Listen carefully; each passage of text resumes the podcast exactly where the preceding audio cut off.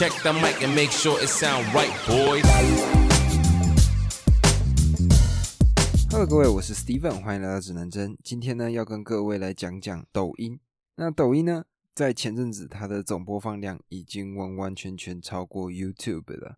那 YouTube 这个软体、这个网站，它已经架设超过十年以上，而抖音呢，可以说是真的是弯道超车，在这短短的五年期间里，从原先一个短视频的平台，到最后完完全全超过 YouTube。但是呢，它也一直被诟病为是专属于小孩子的 APP，因为我们很常会看到一些小朋友在上面，呃，左晃右晃啊，然后做一些我们不太理解的舞蹈。像是会把一些音乐剪成很短的一个片段，然后跟着这个节奏去跳舞，甚至呢，有些时候我们在呃路上会看到有一些人，他们就拿着手机退了几步之后，在大马路上开始跳舞。像前阵子竹北原百刚开幕的时候，那时候呃我就跟我的家人一起去了，然后它楼上呢是一个有点像是老街的设计的风格。然后它里面呢有一个像是三合院这样子的一个建筑设计，那我就在里面闲逛的过程里，就看到了三个女生，呃，拿着手机退了几步之后，开始在跳抖音。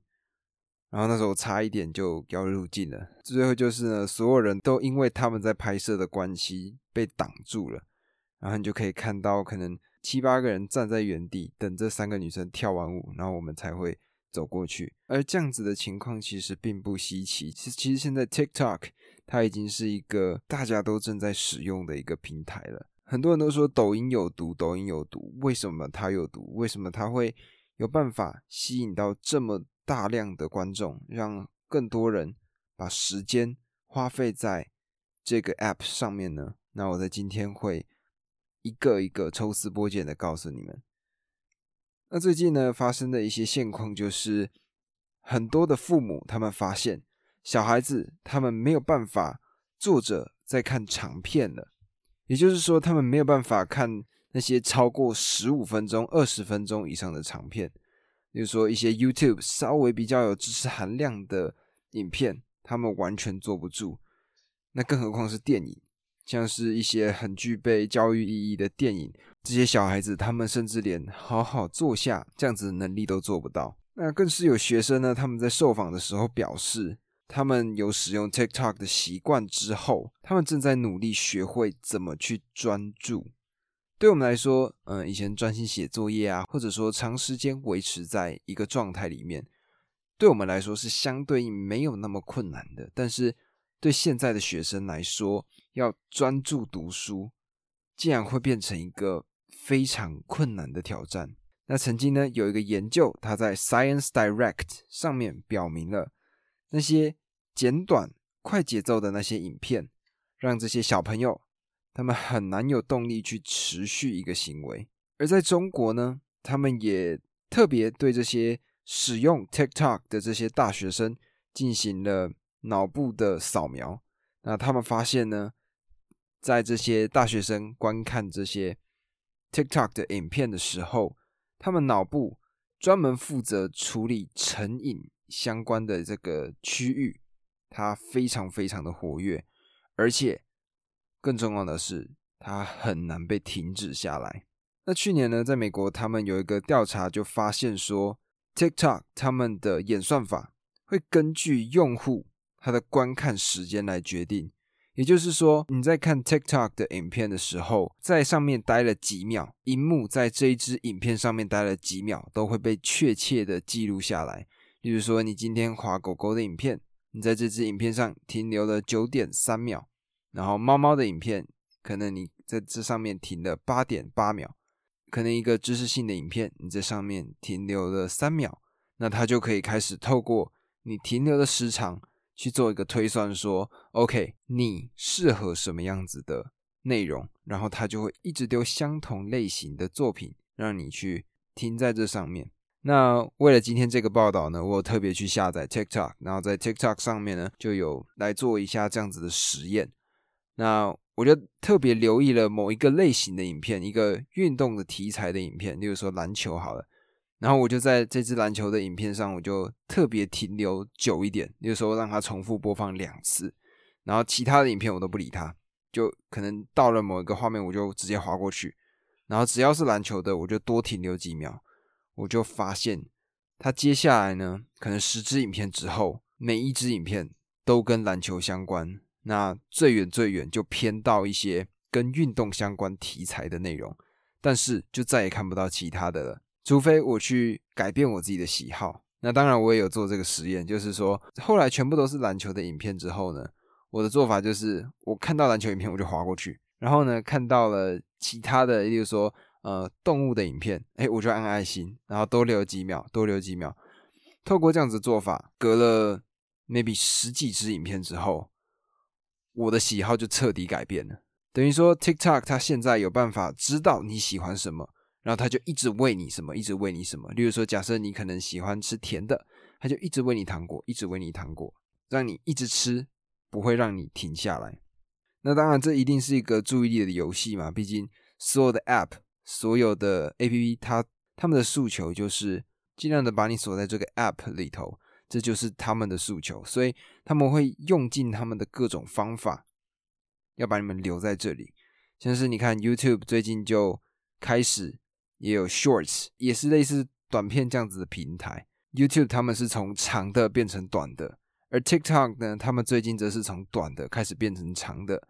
从原先可能只有十五秒的影片，到后来三十秒、六十秒，到最后呢，现在有三分钟。而在前阵子，更是推出一个全新的功能，可以录一个十分钟的长片。那至于刚刚讲到这个 TikTok 的它的演算法呢？他们的发言人就特别出来表示说，现在他们正在努力要去制作多样化的影片。我个人认为这个是这个是屁话了我个人真的是真心认为这个是屁话，因为只有持续的喂给你你喜欢的内容，你才会留在这里嘛。如果假设你今天喜欢烹饪，然后你划了一个烹饪之后，下一个出现篮球，下一个出现可能什么打扫这样乱七八糟的东西，你还会想留在这吗？所以发言人的话还是不用太相信啊，这个基本上不太可能成真。他们只是要做一个 PC 啊，也就是 political correct 政治正确的言论，让大家感觉到哦，我们好像有在做事。那对于使用时间这样子的一个问题，因为他们主要的用户都是小朋友嘛，所以他们最近做出来的改善呢，就是说他们禁止那些十三到十五岁的小朋友在晚上九点之后。使用 TikTok 这样子的做法一点意义都没有啊！等于说小孩子他们的写作业时间基本上就是从九点才开始嘛，那他们就开始从下课一直滑滑滑滑滑到晚上九点，然后才开始写作业。那对于 TikTok 它的发展，它也并没有因此而停滞。而最近呢，他们也推出了一个新功能，就是他们会定期要让用户来休息。但我个人认为这个只是嘴上说说啦，因为。我在使用 TikTok，它的这个时间里面，其实我从来没有看到这样子的一个功能。或许它是要手动去调的，但是如果它这个功能是要手动去调的，是不是相对应的就代表说它根本就不希望让你去定期休息？它就是想要把你留在这里。只能说，所有 App 他们都是这样子。这个因为 YouTube 他们也有类似这样子的做法，就是三十分钟或。一个小时的时候提醒你要休息，但是这个功能是你要手动去把它打开的。如果你没有打开，它就会用这样子的内容持续不断的一直丢影片给你。那 TikTok 它到底对大脑有多少的影响呢？那我在这边呢就特别讲几个我看到的关于 TikTok 跟大脑的研究。第一个呢，这个研究是 Cleveland 诊所的儿童中心注意力和学习中心的主任，他的名字叫做 Michael。他就讲到说，我们用用于定向注意力，例如说长时间的学习，或者说像写数学这种可能旷日费时的活动的时候，我们的脑袋运作的地方是我们的前额叶皮层。那这个前额叶皮层呢，它可以让我们进入非常专注的状态，我没有办法维持一个状态持续非常非常的久。但是，这是一个超级大的但是，孩子。这些小朋友他们很难去维持注意的原因，是因为他们要到二十五岁的时候，他们才会完完整整的发育出前额叶皮层。所以呢，在这之前，小孩子的前额叶皮层都还是处在正在发育的状态里面的。而如果持续的喂他们这些 TikTok 的这种短的影片的话，他们担忧说会不会到这些孩子他们完完整整的长完这个前额叶皮层之后，他们还是没有办法。转移他们的注意力，没有办法长时间的维持他们的注意力，就有点像习惯成自然这样子的感觉。那到底为什么 TikTok 它会这么的迷人？其实，如果从大脑的角度去思考的话，在看 TikTok 这个影片的时候，我们的脑袋会一直分泌一个东西，这是一个神经递质，叫做多巴胺。它是一种我们会期待奖励的释放。例如说，假设现在的你很想吃一颗水果，好了，那如果把你放到那个核磁共振的那个扫描仪里面的时候，你会发现在想的这个过程里面，你这个期待的过程里面，你的多巴胺就会分泌；反而是你在吃的时候，并没有那种感受，而是在期待的过程里，多巴胺就会开始分泌。那这个多巴胺呢，它会增强我们对于这些愉悦事物的渴望，因为 TikTok 它就是一个完全按照你的喜好对你丢影片的一个 App。那就会导致什么？就是它就是一个真真正正的多巴胺机器。你每一个往下滑，在滑下去的那个过程里面，你就是在期待下一支影片它会出现什么样的内容。而就是这个期待的过程，你的多巴胺就会一直分泌，一直分泌，一直分泌。那就会导致说，你会一直持续停留在 TikTok 这个世界里面。而美国近期呢，他们也开始了一项研究。这项研究呢，是由国立卫生研究院。他们所举办的，他们找来了一万两千名的青少年来做这个实验，在近期呢，准备要来进行了。他们主要要探讨的内容是关于童年经历对于认知发展的影响。其中的一组研究调查人员，他们现在专注于特定的这些 social media，也就是社群软体对儿童大脑发育的影响。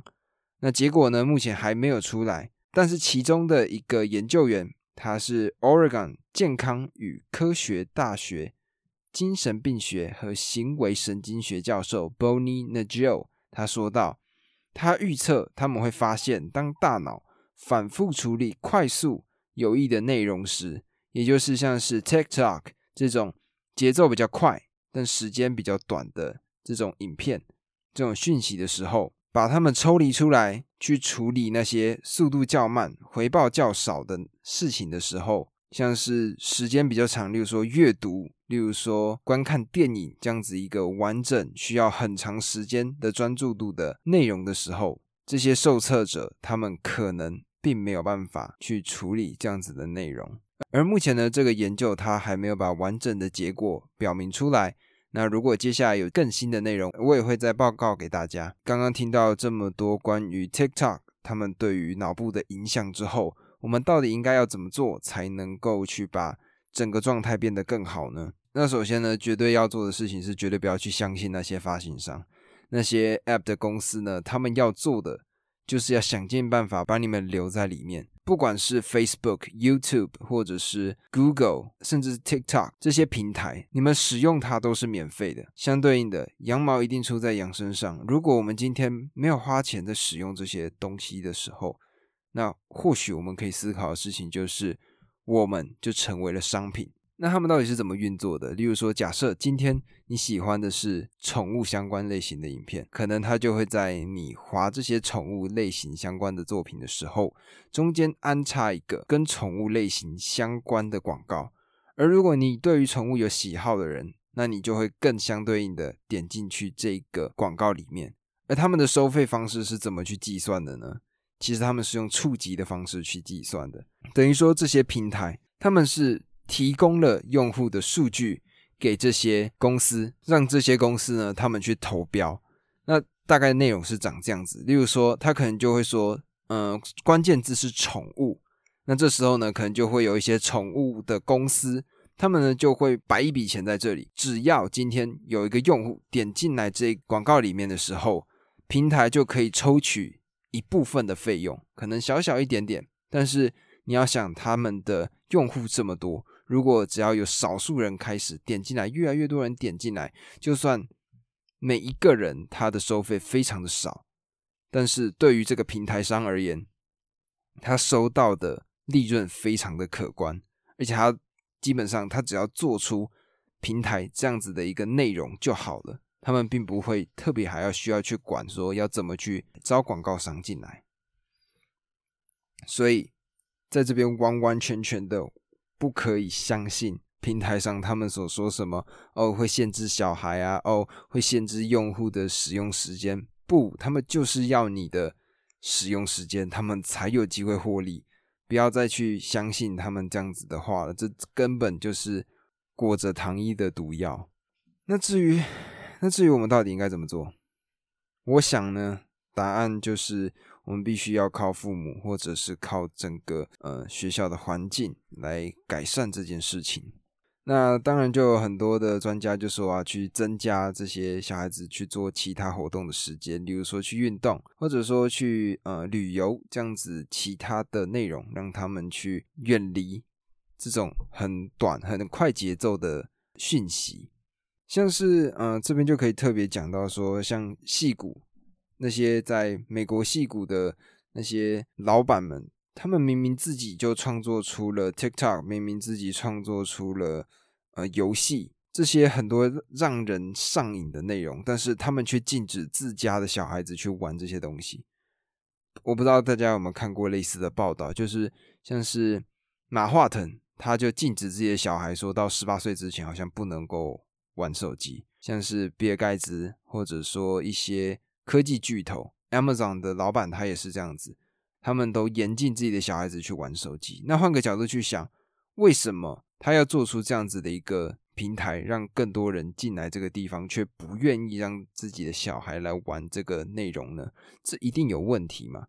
这就代表在他们的认知里面，这个东西它仍旧是有毒的。换个角度去想，就像是面摊家的老板。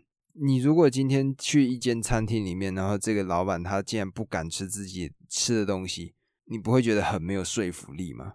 他们可能就会推脱跟你说：“哦，那个我吃吃到吃腻的这种。”可是你不会觉得是有蹊跷吗？他们可能在在里面放了一些奇奇怪怪的化学物质，他们不敢吃。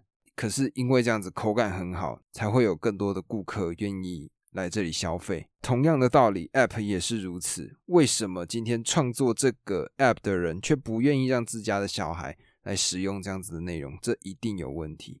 所以现在能做的就是尽量的、尽量的透过其他的外力来干涉，或者说来限制小朋友使用 App 的这个状况。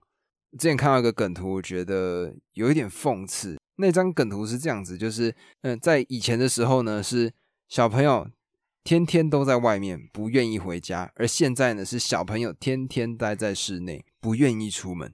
这个呢，或许就是我们现在的境况。究竟这个东西到底要怎么规范？就算是立了法，或者说用强制力去处理整件事情，它还是有很多很多的问题。所以最重要的还是要靠自己去自律，这才是嗯最重要的。一个做法吧。那这就是今天的新闻内容。那接下来呢，又来到了 story time。今天的故事主题是父子。加了麻油和米酒，调味料撒下，粉末状，连青葱都没有。上盖，等三分钟过去，泡面完成了。去书房喊了一声，坐在圆桌前，等他过来吃宵夜。脚步声从远处传来，越来越大声。从我身后走来，他坐在圆桌正对面，拿起筷子，宵夜开动。听着他跟我说工作上发生的种种，我只是静静的听着，偶尔给出一些简短的回应，当个忠实的听众，这是我一贯的角色。在外面的日子，渐渐多了。两三个礼拜才回一趟家的我，甚至有一种我是来住饭店吗的错觉。聚少离多，或许很贴切。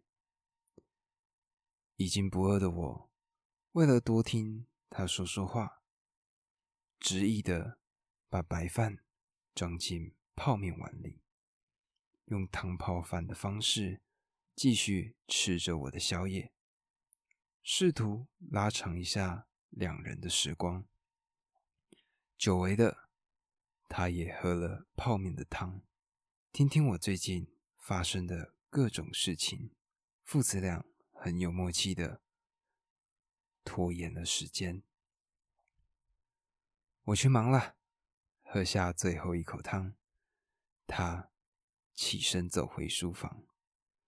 时间凌晨两点，挺着吃的超撑的肚子，我边听音乐边洗着碗。为什么要把自己吃的那么撑啊？白痴！我自说自话，但心里都知道，这白痴自找的。这个呢，是我在上礼拜，嗯，回到家里面，然后跟我爸一起吃宵夜的一个经过。那那天呢，就是突然晚上就想要吃点泡面，我就跟我爸聊了一下，然后我就来做泡面了。对很多人来说，擅长的料理，泡面应该是排名第一位吧。撒下粉，撒下酱料，然后倒水下去，一个完整的料理就完成了。那当然，我也不太例外啦。我自己其实煮菜的功力也没有到非常的好。那在那样子的情况下呢，我就跟我爸一起吃泡面。其实写下这个故事呢，对我自己来说是，呃，可能以前国高中的时候，呃，很长就有机会，每一天都看得到家人。但是随着考到外地的学校之后，真的很难有机会大家好好的坐在一起，然后甚至吃饭啊，做些事情都有蛮多的限制的，所以也就促成了那一天的宵夜。那这个呢，就是我跟我爸的一些相处模式。平常呢，我基本上都是负责听他讲，他是一个很爱讲话的人，那我就会静静的听他讲，然后偶尔回应他的话语。